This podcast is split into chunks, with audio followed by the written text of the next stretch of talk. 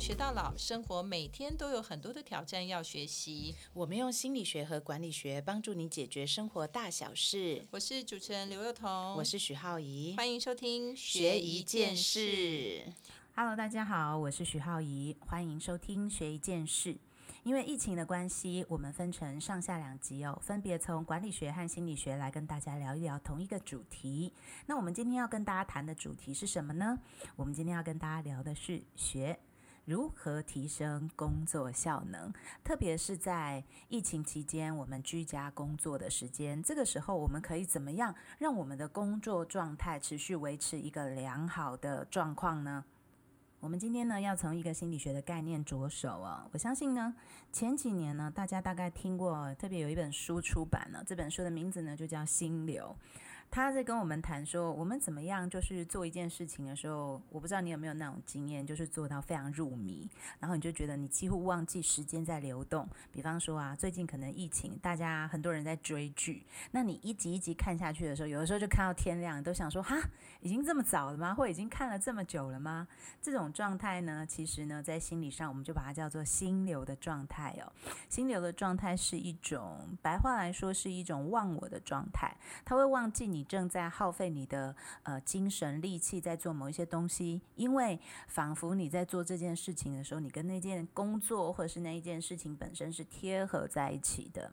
所以呢，很多时候我们都很希望自己能够进入，特别是在工作的时候，也能够进入这种心流的状态哦。那么你跟你的工作在一起，你做的很开心，你就不会觉得非常的疲累。所以，我们今天呢，这个主题哦，提升工作效能这件事情呢，就要从心流的角度来跟大家聊一聊，我们怎么做这件事情。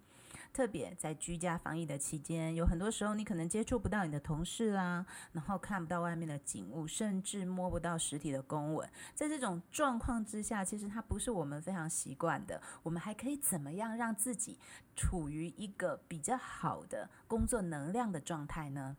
首先，我们先来谈一谈哦，心流是什么？我们来看一下这个心流它的定义本身呢，它其实在谈的是我们人的心理内在的一种。经验某一件事情的时候的最佳状态，它会在什么时候发生呢？会发生在你的内在状态很有秩序的时候。所以呢，如果你想要达到那种就是工作工作到浑然忘我的境界，你必须要将全部的能量。简单来说，就是你的注意力可以投在一件事情上，而且呢，这件事情对你而言是有目标的。所以你在做这件事情，为什么可以追求到忘我呢？比如说追剧好了，像我最近真的追了不少剧，每追一部剧，有时候就会看到天亮。为什么？因为你的目标就是你很想知道后面的剧情是什么，它就是一个目标。所以大家如果仔细来想想，其实我们做生活当中的每一件你所喜欢的事情的时候，看起来无欲，可是其实里面有一些你自己的需求在里头。所以说呢，有一个目标，它决定了我们的工作的状态。这就是为什么，呃，有一些人他工作他会工作很开心，因为他觉得他好像时时刻刻都拥有一个目标跟梦想。所以为什么梦想这么多人在谈？梦想翻译来说，它其实就是你在生活在工作上有没有目标？那个目标呢，可以带动我们内在的能量。好，那我们今天因为主要来谈哦，大家现在其实还在三级呃封关的一个状态。那我们在这种状况里面，我们的刺激可能会比较少。你可能少了，就是到街头去看到很多外面的人事物。那你必须要在家里面，家里面简单来说呢，就是它是有局限的某一些空间跟环境。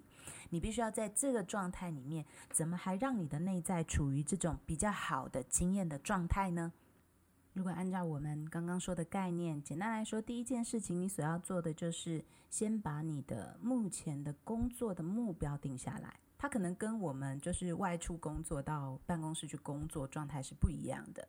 比方说呢，在呃疫情开始进入三级之前，我们原本有一个工作目标是今年八月的时候要开拍一部国片，一部电影。可是因为疫情的关系，现在当然不太可能出去拍片嘛，也不安全。那我后来呢，我在家里面我追了很多剧以后，我就开始有了一个新的想法，觉得说，诶，有没有可能趁着这个时间再来提一个新的剧本的一个计划概念，再来提一个新的案子？所以你可能呃，因为疫情的关系，很多人都觉得说你的目标受阻了。那在这个时候呢，我们所能做的第一件事情，就是在目前的限制的状态里面，去找出最符合你目前工作状态可以进行的工作目标。好，接下来的第二件事情呢，我们刚刚有提到，其实心流有一个很重要的状态，就是你的注意力会全神贯注在某一个事情上。大家可以想想看哦，这其实跟呃你爱上一个人的感觉有点像哦。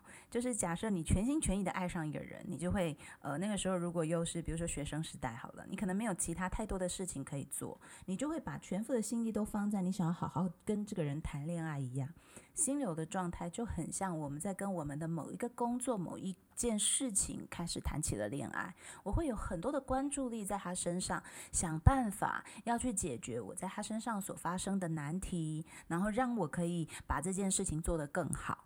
好，那回过头来，我们怎么样的状况会失去这个注意力呢？其实疫情对我们每一个人来说有一个很大的影响，是我们原本可能活在我们自己。以为的世界里面，这个世界是有逻辑，然后它有某一定的程序跟结构的。可是疫情发生之后呢，其实有很多的东西，他们就超乎了我们可以控制的范围。那这个超出可以控制的范围，它就会让我们旁边很多事情感受起来是失控的。而失控本身呢，就是打打击心流一个很重要的原因哦。因为心流，我们一开始有提到，它其实是一种内在的秩序感嘛。所以当我觉得外在的环境变得不可控以后呢，我内在的秩序感就会失去，那这个心流的状态就会被打破。所以，如果我们明白这个背后的原理哦，要重建工作效能，其实就变得很简单。为什么？因为就是把你内在的结构秩序重新建立起来而已。我来打个比方哦，比方说，你可能遇到疫情呢，你的工作有很大的改变，你原本想做的事情，你突然不变得不能做了。那这个时候，你可能注意力呢，就会还是一直在想说，那我之前这件事怎么办？怎么办？可是因为现在环境啊因素有很多的改变，所以你就是事实上没有办法去对原本的工作的困难有所松动。那心流里面我很喜欢的一个地方呢，它就有提到说。其实很简单啊，如果你的内在目前是失序的状态，你不一定要从你觉得失去秩序的那一件事情本身开始。也就是说，比方说，如果我这我刚刚提到的例子，如果我今年要拍一部国片，这件事情没有办法达到，然后我就觉得很沮丧的话，我内在就真的那个心流就被打破了嘛，我就完全没有办法有那种啊工作到忘我，然后很有成就感的感觉。然后这个时候呢，心流的理论概念就是说，我们要重建内在秩序感。那怎么重建呢？你就去找一些可以让你内在重新有结构的事情。比方说呢，我可能就开始追剧，因为追剧本身它是可控的一件事。那追剧追到忘我，它就某种程度。那种忘我的状态，也让我的内在开始有某一些秩序性了。所以有了秩序性以后呢，我的内在开始稳定下来。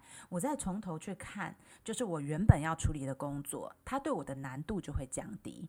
好，我再讲一个更白话的例子。简单来说，为什么有很多人就是，比方说，你知道你过几天要交一个专案报告，可是你怎么想破头，你都想不出来这件事情要怎么做。这个时候大家会做什么？很多人就会跑去打扫房间。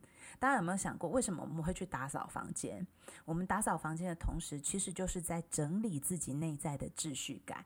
所以，呃，你可能旁边有些家人就说：“啊，你时间都不够用了，你那个工作都做不完，你还浪费时间去干嘛干嘛？”没有，其实那一些人在，比如说在看漫画，在打电动，他是在重建他内在的秩序感。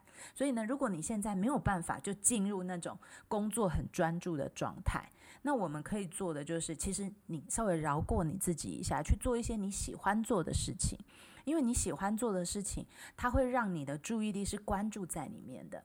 那当你用注意力关注在里面，然后做的很开心的时候，你的内在的秩序就会被建构起来。你内在的秩序被建构起来，你再去看你的工作，你就会发现，哎，这个工作它又变得比较容易。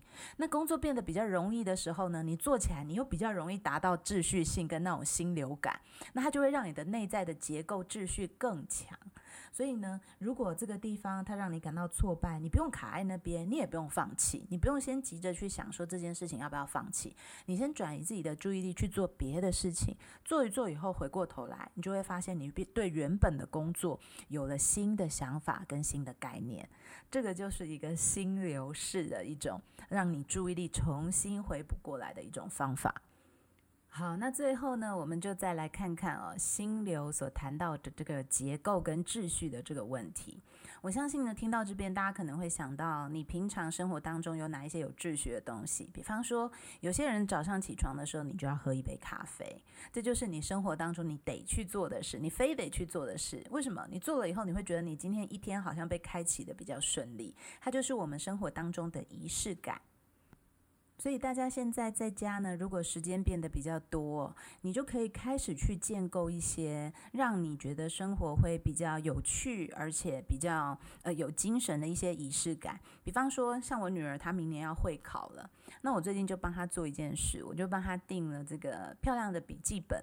那这个笔记本呢，可能是以学年为制度的，七月一号开始到明年。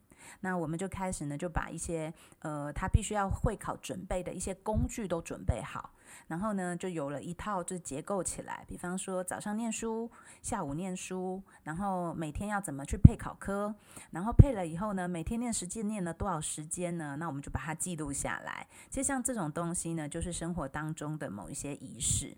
那像我老公呢，最近就爱上手冲咖啡，所以呢，早上他不用开车上班，那他一早起来，他就会自己做一件。事，就是他就会去泡一杯手冲咖啡，那就是他每天生活开始的仪式。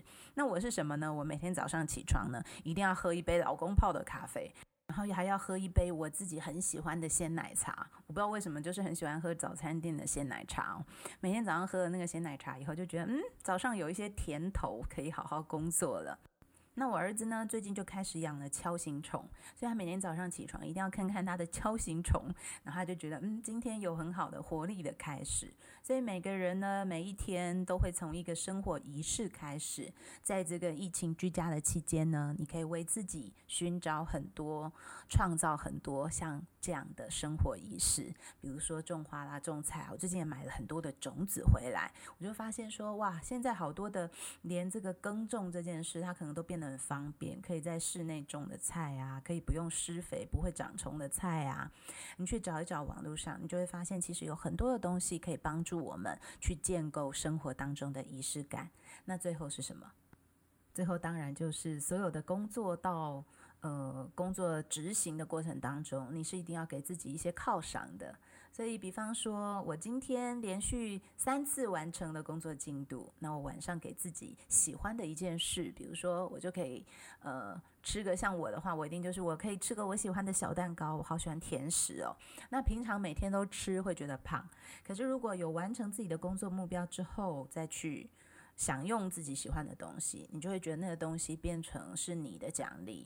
它不会一直都有，可是当我完成了某一个目标，它就会存在。那像这样子的状况呢，同时搭配仪式，搭配给自己的回馈跟犒赏，你就会发现你的内在的结构秩序越来越强了。当我们成为一个结构秩序越来越强的人，即便它是用打毛线所组织起来的一种心理结构，你就会发现这样有结构强度的。心理状态，它能够帮助我们去适应各种不同的工作，还有不同的环境所带来的挑战跟磨难。祝福大家都可以把这种心流的秩序感找回来，找回心流，有一个秩序感，让你的生活有仪式，然后可以去面对一个有秩序的生活。它就是帮助我们能够把注意力关注在工作上，并且进入浑然忘我的心流状态的最好的方法了。欢迎大家跟我们一起去找到这种生活当中的小小的仪式，也欢迎你上网跟我们分享，在疫情期间你的生活仪式是什么呢？我们下周再见喽，拜拜。